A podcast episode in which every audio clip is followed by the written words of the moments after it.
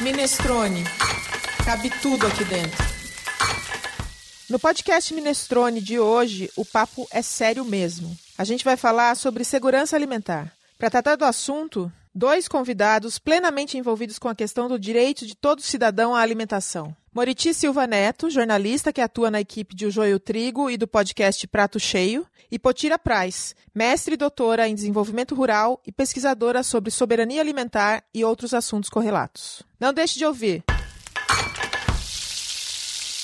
Sejam bem-vindos ao podcast Minestrone. Querido ouvinte, eu sou a Cláudia Violi, jornalista e cozinheira. É um prazer estar aqui com vocês mais uma vez para a gente conversar sobre comida, sobre bebida. O podcast Minestrone faz parte do portal minestrone.com.br, que é um site que trata de gastronomia de uma forma inclusiva. A gente fala um pouco de tudo que se refere a comida e bebida. Assim como na sopa Minestrone, que leva macarrão, feijão, verdura, legumes. O site também a gente fala um pouco de tudo. A gente fala de receita, de drink, de escola, curso. E a gente fala de assuntos sérios também, como a questão da segurança segurança alimentar e nutricional. Esse é um episódio com as mesmas características dos demais episódios Minestrone, mas o assunto não é de brincadeira. Longe disso. A gente vai falar sobre o direito humano à alimentação e à nutrição. Como sempre dizemos aqui no Minestrone, aqui cabe tudo. Como é que a gente poderia deixar de falar de segurança alimentar? Existe muita gente nesse mundo tentando garantir que a alimentação seja um direito de todo cidadão. Para quem tem um prato farto, com variedade de ingredientes e nutrientes suficientes para uma vida plena e saudável, a questão da segurança alimentar parece até meio óbvia.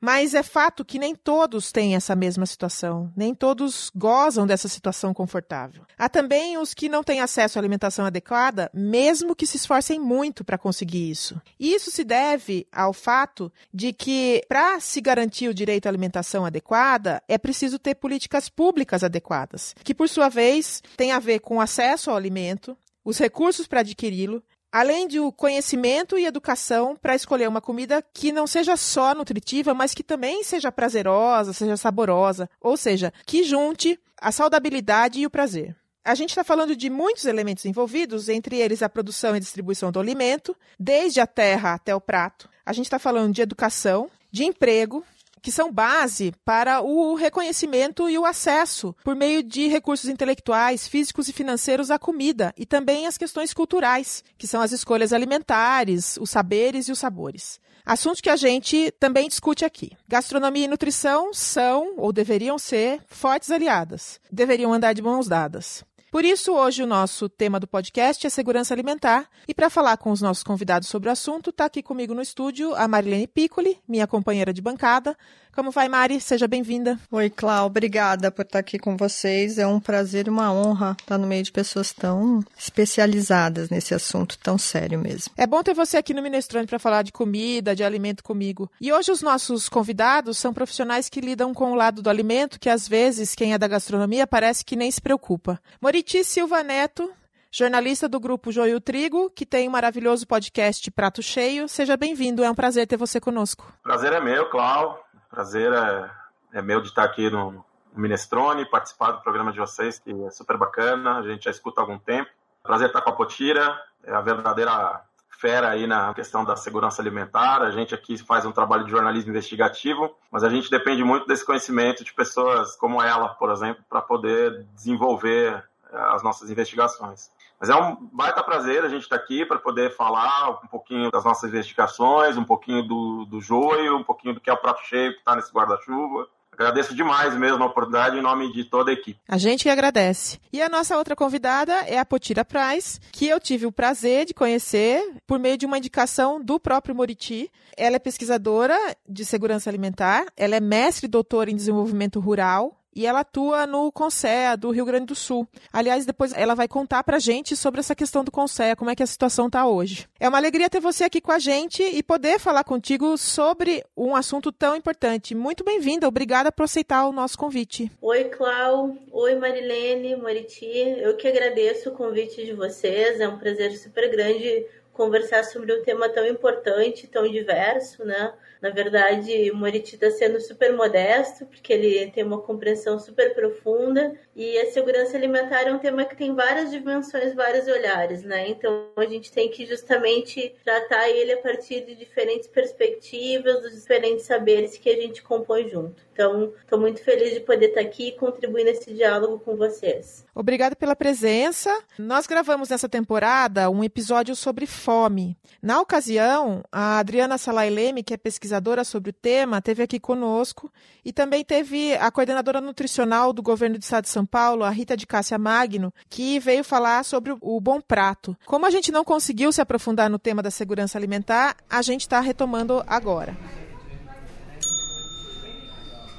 Então vamos começar pedindo para vocês dois, nossos convidados, nos darem uma abrangência, uma interpretação da abrangência do que, que a gente está falando quando a gente se refere à segurança alimentar e nutricional. Potira, você pode começar? Então, em diferentes países, né, a gente vai ter um diferente entendimento também do que, que é segurança alimentar e nutricional vai estar muito vinculado com a discussão do direito humano, né? Entender que a alimentação é um direito de que todas as pessoas têm em estar bem alimentadas, estar bem nutridas. Como cada país vai interpretar e vai aplicar esse conceito é que tem uma grande variação. Acho que é muito importante da gente pensar que o Brasil, na verdade, é uma grande referência pelo conceito que usa, porque é um conceito muito amplo. Então, aqui no Brasil, quando a gente fala em segurança alimentar e nutricional, aliás, a gente junta essas duas palavras, né? Que elas têm dois sentidos. Quando a gente fala em segurança, a gente está falando, por exemplo, de uma comida que é segura, que ela não está contaminada, ela vai fazer bem para a saúde da pessoa e nutricional, porque ela também tem que ter um valor nutritivo adequado. E aí no Brasil, o conceito que a gente tem utilizado de forma geral, seja pela academia, seja pelos movimentos sociais, é um conceito que foi cunhado através justamente dos conselhos e das conferências populares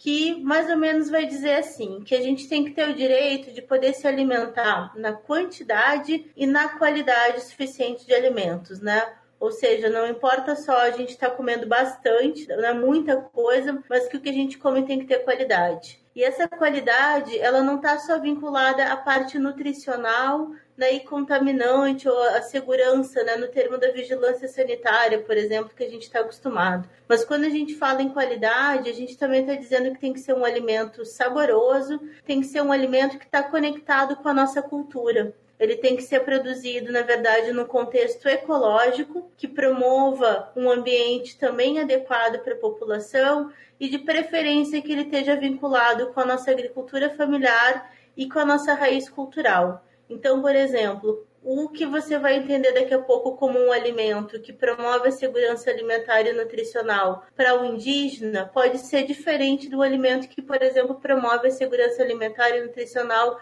de um quilombola, que tem uma outra raiz cultural, que vai ter outros elementos que vão estar na sua base cultural. Então, são as diferentes dimensões econômicas, culturais, ecológicas e sociais que têm que ser consideradas na alimentação como um todo. Moriti, quer falar mais alguma coisa ou ela conseguiu abranger tudo? Ah, eu sou suspeito, eu sou fã do trabalho da Potira, então sou suspeito para falar. Mas é isso, tentando complementar aqui um pouquinho o que ela diz, que a gente enxerga aqui no Joio é assim, que esse conceito todo que ela desenvolveu aí, todos os elementos que ela trouxe, são muito importantes para que a gente entenda que um sistema alimentar seguro e que seja também nutritivo do ponto de vista que disse a Potira, ele deve respeitar a diversidade, ele não pode ser absorvido por uma ideia hegemônica do que é se alimentar, né, do que é comer, ainda mais num país como o Brasil, que é um país tão diverso, é um país com tantas possibilidades, né? desde as áreas urbanas até passando por uma diversidade enorme nas áreas rurais, no campo,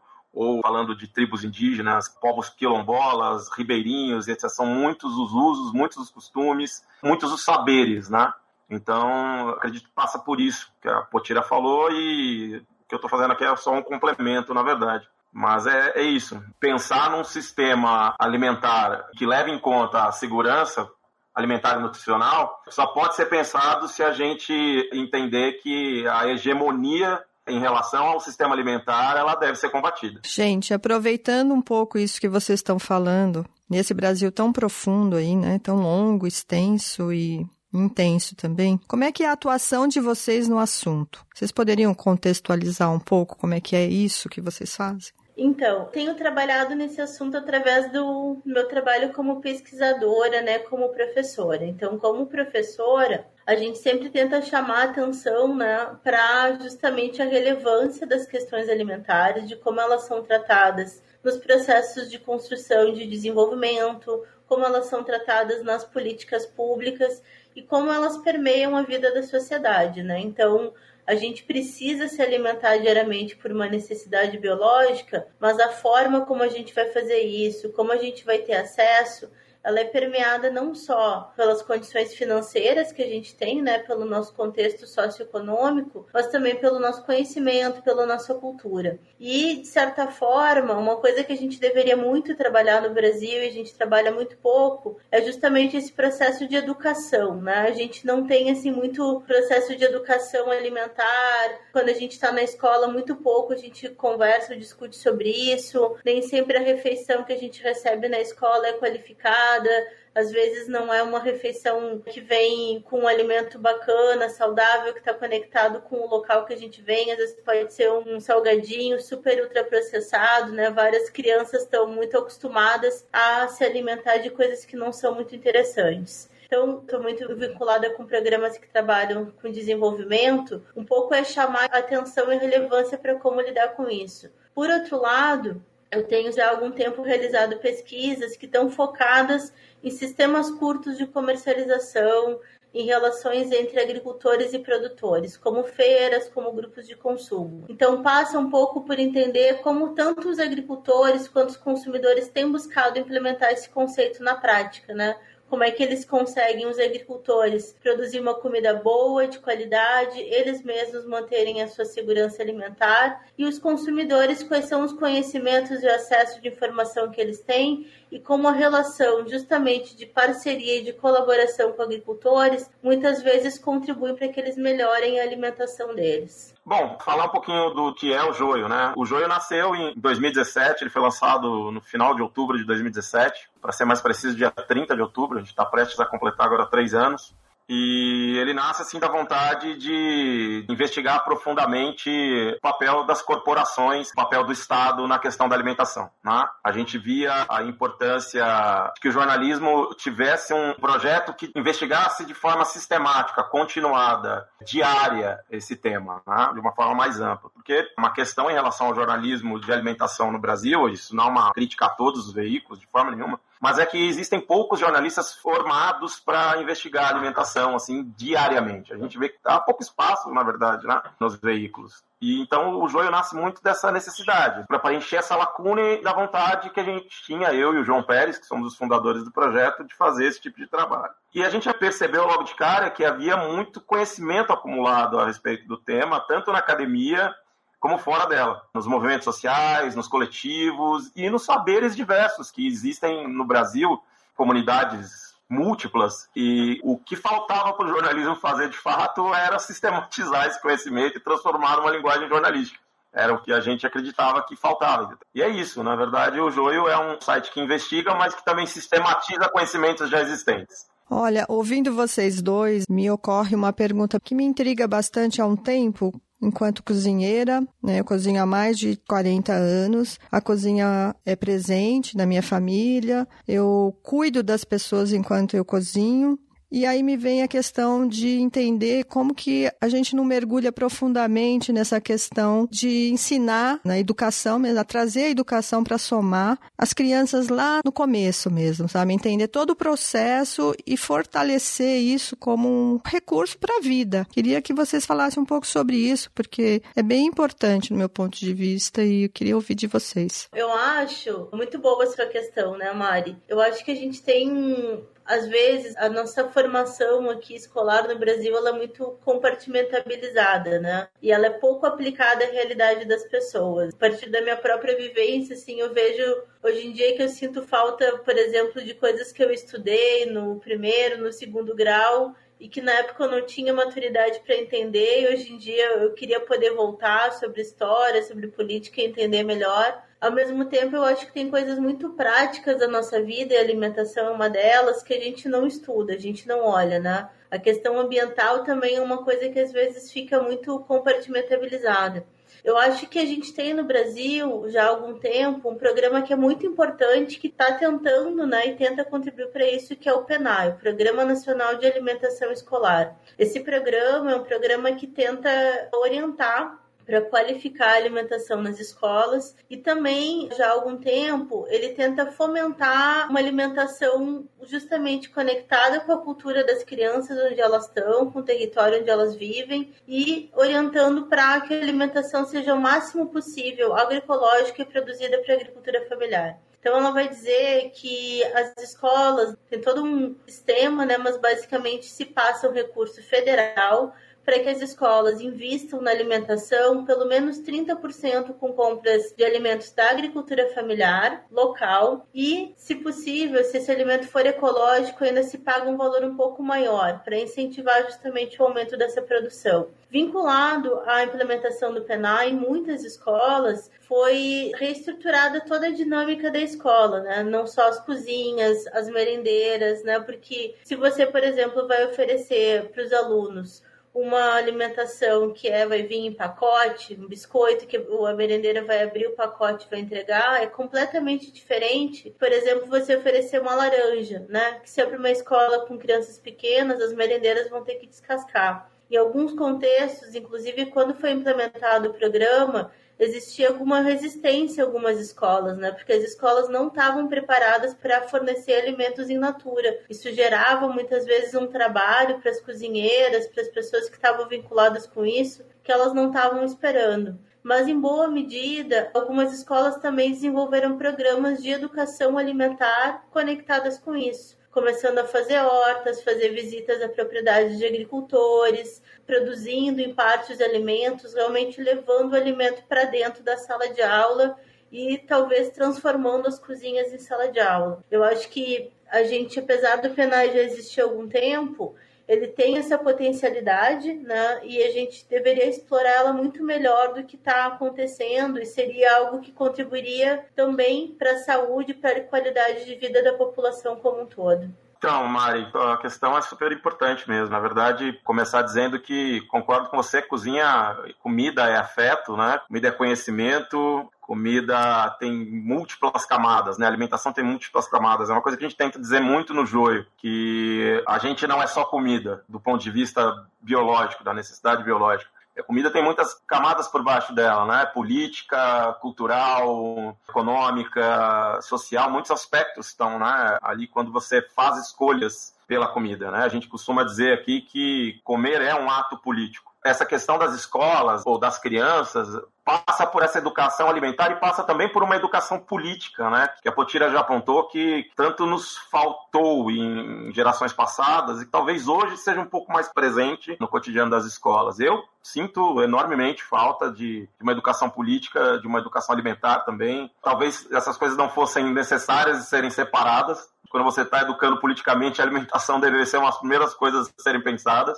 Mas hoje, pela experiência que a gente tem no joio, e aí eu vou falar de duas pessoas já adultas que começaram um processo de se educar do ponto de vista da alimentação, de uma forma mais ampla, de entender esses aspectos afetivos, culturais e tal, com 30, 40 anos de idade. O João um pouco mais novo do que eu, com 30 e tantos, e eu agora com 40 e muitos a gente foi começar a entender realmente como funcionava esse sistema alimentar no Brasil, principalmente um pouco no âmbito internacional, a partir das nossas pesquisas no nosso dia a dia de trabalho. Isso mostrou o déficit que a gente tinha de educação alimentar, tanto na escola como na própria faculdade de jornalismo, em que esse assunto mal foi tocado durante os anos em que a gente estudou. Tem aí realmente um déficit, né? tem uma defasagem, mas a gente, ao mesmo tempo, teve algumas experiências em escolas, com alunos do ensino fundamental, principalmente, que foram muito agradáveis e a gente percebeu que as crianças e pré-adolescentes, adolescentes, foram muito receptivos às discussões e muito curiosos a respeito daquilo que eles comem. O que deixou a gente bem impressionado, por um lado, que é essa curiosidade natural da criança, né? Por querer aprender, por querer saber, por não gostar de se sentir enganada quando ela consome um produto e vê que aquele produto, na verdade, não entrega aquilo que ela imaginava, que a família dela imaginava que entregava. E, ao mesmo tempo, por outro lado, a gente ficou um pouco assustado com crianças não reconhecerem coisas muito elementares para outras gerações, como para a minha geração, por exemplo, que é uma geração nascida nos anos 70, começo dos 80. Então, não reconhecerem, não distinguirem certas frutas, eh, certas hortaliças e etc. Mas eu prefiro ainda apostar no aspecto positivo, que é o aspecto de, do quanto a criança é cientista por natureza e curiosa e disposta a aprender. É isso. Moriti, só completando isso que você está falando, eu dei aula num projeto aqui em São Paulo em 2006, no Capacita Sampa, um projeto totalmente eleitoreiro do PSDB. É o ensino médio. Eu dava aula de cozinha para turmas do ensino médio para capacitá-los para ir para o mercado de trabalho com uma formação em cozinha já. Que São Paulo é um polo gastronômico e restaurantes e tal, e isso abriria portas para eles, tipo um curso profissionalizante. E essa questão que você está trazendo, com pessoas de 18 anos para cima,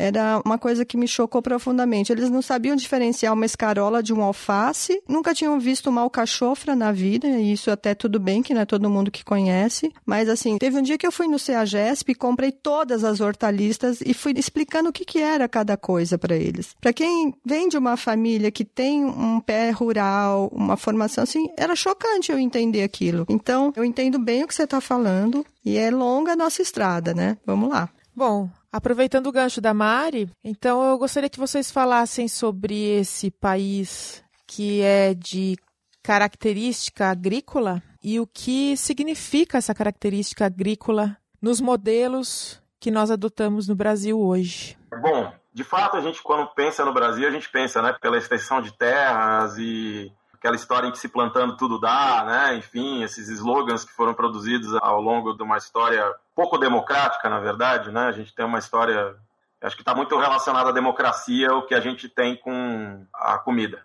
E a gente, apesar de ter essa característica profundamente agrícola, em que as pessoas realmente, as famílias, em muitos lugares do país, produzem alimento bom e saudável, a gente também tem, de um outro lado, um país em que um discurso hegemônico que vem de um outro campo, vem do agronegócio, que se propagandeia como pop, né, nos últimos anos principalmente, e assume para si o rótulo de um emblema, de um dono da agricultura brasileira. Né? É como se tudo no Brasil fosse agronegócio, como se tudo pudesse ser colocado sob a marca do agronegócio. Né? É negócio, né? É negócio, não é agro. É, pois é, exato. Só que quando você coloca, principalmente com um investimento intenso em ferramentas de marketing, de publicidade, quando você coloca tudo sob esse guarda-chuva do agronegócio, parece que é tudo igual. E não é.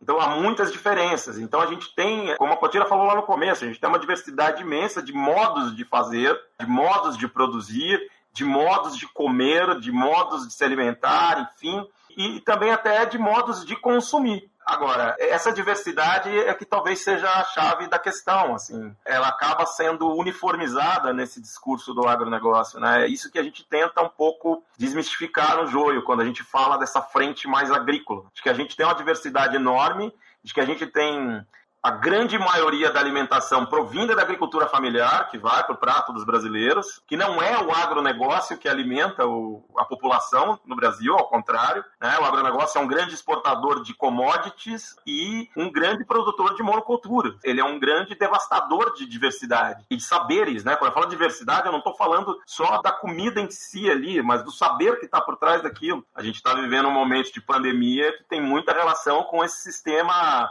agro alimentar corporativo, digamos. Então, essa discussão ela precisa estar muito aberta para a gente fazer um, uma avaliação de cenário realmente mais amplo né, sobre a questão desse Brasil agrícola, do Brasil agrícola que a gente tem e do Brasil agrícola que a gente quer.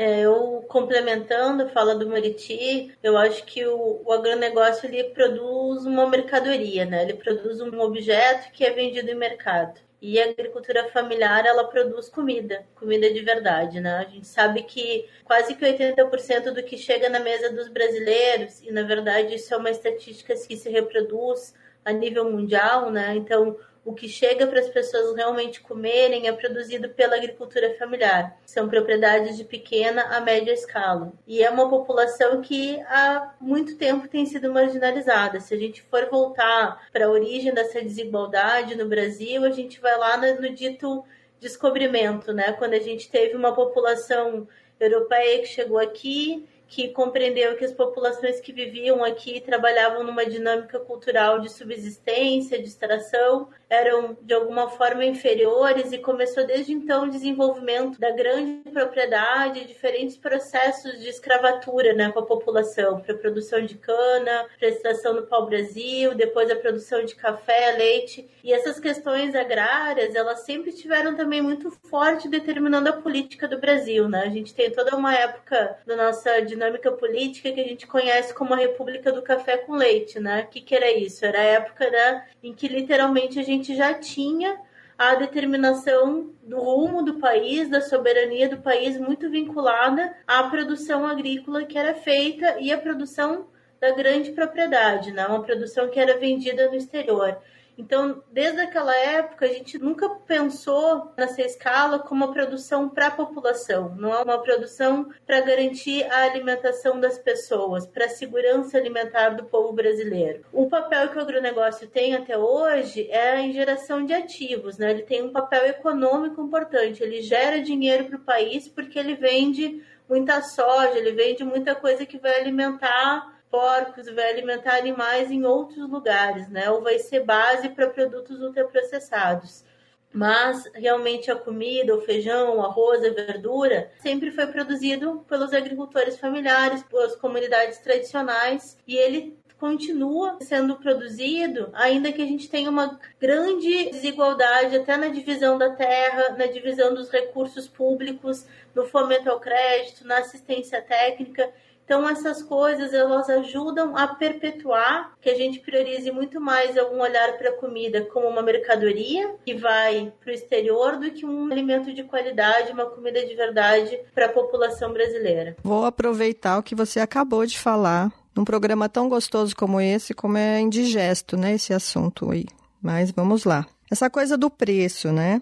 Minha mãe costuma dizer que caro é farmácia. Então vamos lá. O que, que vocês acham dos preços dos produtos orgânicos? O que, que vocês têm para falar para a gente sobre isso? Primeira coisa que eu diria é que eu acho que a gente tem que, assim, a gente não vai conseguir possivelmente aprofundar hoje. Deixo a dica para discussão num outro tema, que é a diferença entre o orgânico e o agroecológico. Por muito tempo, o agronegócio tem utilizado né, uma desculpa de dizer de que, bom, para alimentar o mundo a gente precisa usar veneno, né? A gente já tem uma série de pesquisas estatísticas mostrando que isso não é verdade, né? Que a gente já tem uma produção de alimentos que daria conta em caloria de alimentar toda a população. A gente vai ter vários relatórios da FAO confirmando isso e vai mostrar que, por exemplo, a gente tem muita produção hoje e um terço do que a gente produz é desperdiçado. Então, se a gente ainda tem pessoas que passam fome, que não têm acesso ao alimento, não está exatamente relacionado à falta de produção, mas está relacionado à falta de acesso, à maneira como a gente distribui os alimentos. E quando a gente pensa né, nessa questão que existe esse mito né, de que o alimento limpo, orgânico, agroecológico ele é mais caro, ele precisa ser quebrado por diferentes questões. A primeira é a gente entender que a produção com agrotóxico no Brasil ela é incentivada, né? Os agrotóxicos eles recebem incentivo fiscal, então eles parecem ser muito baratos. À medida que um produto, por exemplo, que é orgânico certificado, às vezes tem que pagar para ter essa certificação, esse selo. É quase como se a gente libera comida que é ruim e a gente cobra mais caro para uma pessoa que faz uma comida boa poder provar que ela é boa. Mas já há algum tempo, Cláudio e Mari, a gente tem algumas pesquisas no Brasil que têm mostrado que não é a forma de produção também que determina o preço, né? As cadeias longas, as cadeias que estão vinculadas ao agronegócio, o que a gente vai chamar do sistema agroalimentar industrial em grande escala, ele está vinculado com um monte de intermediário, né? Entre a pessoa que produz o alimento lá na ponta, o agricultor e o consumidor, às vezes tem cinco, seis, tem uma série de etapas e tem um monte de pessoas, né? Atravessadores, intermediários, processadores. Isso tudo aumenta o custo do produto. As pesquisas têm mostrado cada vez mais, por exemplo, que quem fica com a maior fatia desse preço quando um consumidor compra um produto no supermercado é o supermercado e a empresa que produziu as sementes agrotóxicos, quando é um produto convencional. Então, se você compra, por exemplo, uma alface convencional no supermercado, paga dois reais, o agricultor recebe 5, 10, 15 centavos. A maior parte do dinheiro está com o supermercado e com a empresa que produziu o agrotóxico um pouquinho fica ao longo da cadeia com atravessadores. E quando você compra o alimento, na verdade, no que a gente vai chamar dos canais de proximidade ou nas cadeias curtas, nas feiras, nos grupos de consumo, você vai pagar muito menos, né? Então tem inclusive pesquisas que vão dizer que o valor no supermercado chega a ser quatro vezes mais caro do que um produto comprado numa feira ou num grupo de consumo. Então, é bem importante, isso tem sido reafirmado em pesquisas pelo IDEC, pesquisas que estão sendo feitas mensalmente pela Universidade Federal de Santa Catarina. A gente precisa entender que o lugar onde a gente compra comida também afeta o preço dela. E como você falou no início, que caro talvez é a farmácia, se a gente consegue comprar um alimento de mais qualidade, no valor acessível, direto do agricultor, a gente está dando uma renda maior para o agricultor, o consumidor está recebendo um alimento de qualidade pagando menos e isso também vai contribuir para a saúde dele, né? Então a gente tem que também conseguir fazer essas diferenciações e não cair muito nesse mito, né? Do que, que é pop, do que, que é algo que parece interessante, mas no fim é muita propaganda. Obrigada. Moriti quer falar um pouco? Na verdade, é só complementando mesmo a Potira em relação ao lugar de compra, né? Quer dizer, essa questão dos supermercados, se a gente for reparar, nas grandes cidades, a gente fala, mas mesmo nas cidades menores, é, de médio e até algumas de pequeno porte, em que grandes redes de supermercados estão tomando conta de todos esses lugares, né? E você vê que são pequenas as possibilidades de compra, né? Você vai ver que são duas ou três grandes redes que normalmente comandam o mercado. Então elas determinam muito os preços. Então se você for comprar alimento orgânico nesses lugares, Inclusive, vai ter um espaço reservado para esses alimentos orgânicos, como se eles fossem um produto de elite, realmente. Então, vê que são espaços mais bem elaborados, que muitas vezes ficam distantes, posicionados de uma forma estratégica em relação aos alimentos convencionais. Então, realmente, se alguém entrar numa loja de uma pessoa de poder aquisitivo não seja alto, que seja médio para baixo, entrar numa loja de um Carrefour ou de um Pão de Açúcar, estou citando aqui os nomes das redes, você vai ver que o posicionamento das gôndolas já normalmente ele não é inclusivo, né, na maioria das vezes. E os preços são muito diferentes e torna impraticável realmente a compra. Agora, se a gente entender o papel comunitário em torno do produtor, em torno dos produtores, né, de como a gente, como comunidade, também tem que se envolver nesse processo, acho que colabora para que esse mito dos preços altíssimos seja aos poucos se não derrubado, pelo menos enfraquecido. Eu quero aproveitar a chance desse momento aqui. Potira, você pode contar para a gente um pouco sobre a ação coletiva Comida de Verdade? De que se trata? Então, Clau, quando a gente começou com esse processo que a gente está vivendo até agora, né, e não sabe até quando vai, da pandemia da Covid-19, isso foi alterando muito o sistema agroalimentar, né? O Moriti já trouxe, né, que tem uma série de pesquisas e discussões do próprio papel que o sistema alimentar tem em provocar essa pandemia ou outras epidemias que a gente teve recentemente, né? Mas também teve um lado assim muito de uma preocupação que o que era uma crise sanitária, o quanto que ela poderia se transformar numa crise econômica e uma crise de segurança alimentar, né? O que é uma crise de segurança alimentar? literalmente a gente ficar com falta de comida, falta de alimento, as pessoas não terem alimento suficiente, seja porque não tem produção, porque elas não têm acesso.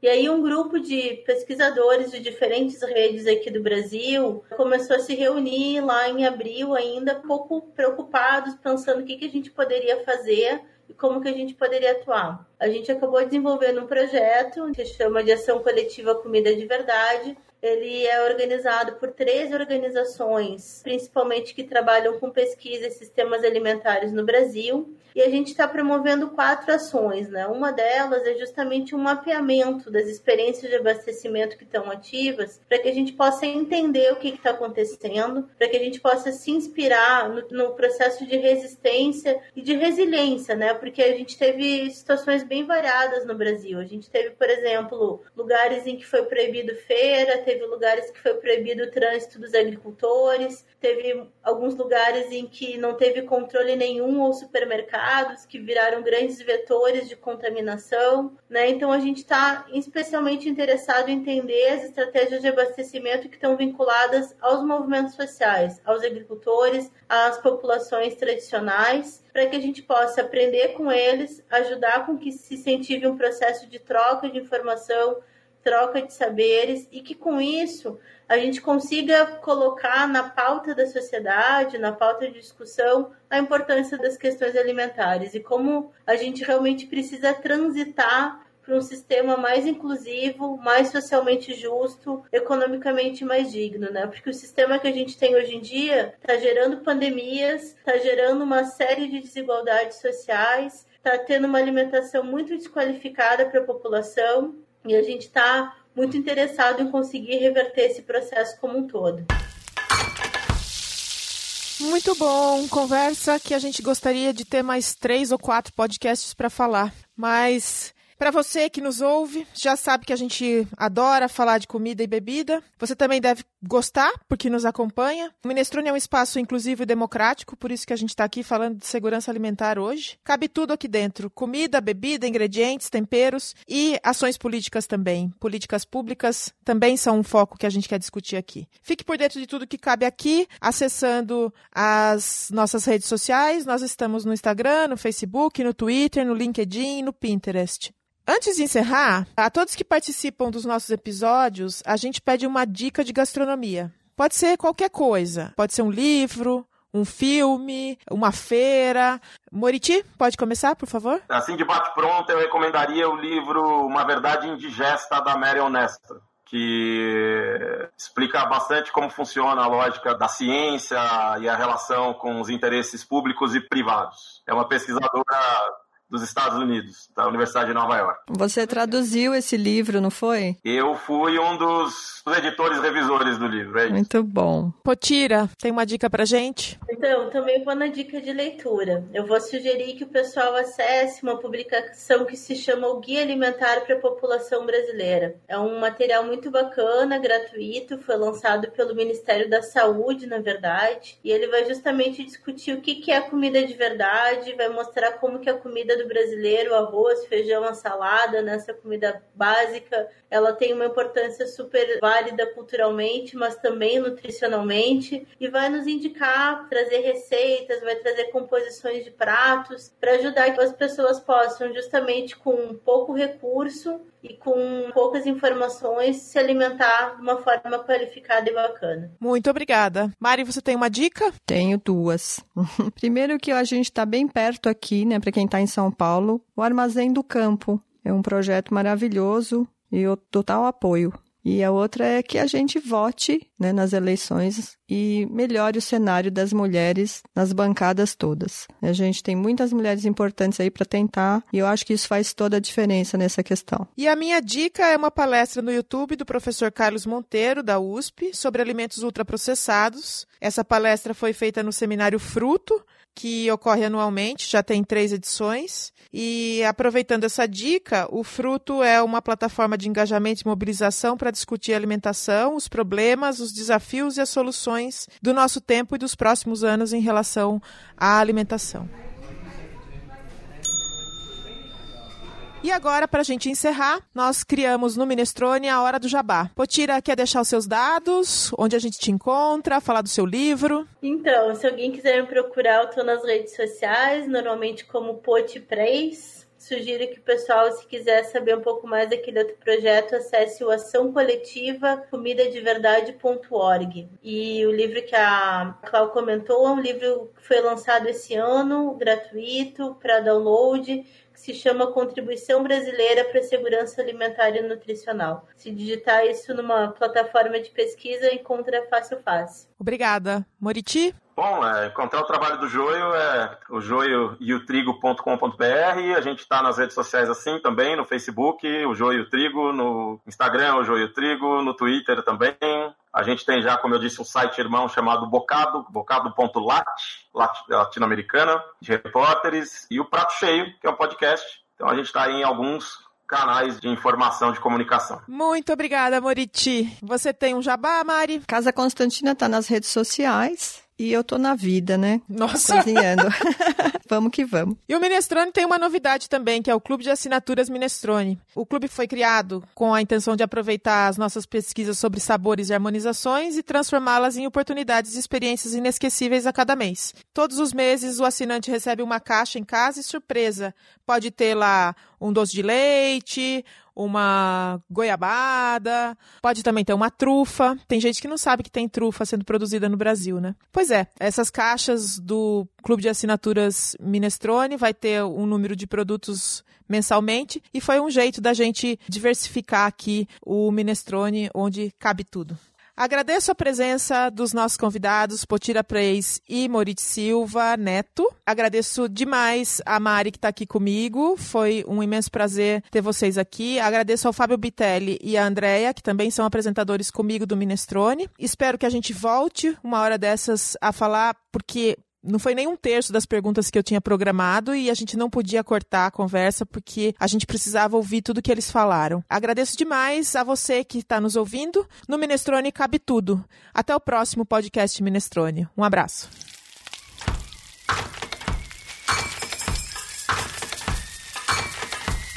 Minestrone. Cabe tudo aqui dentro.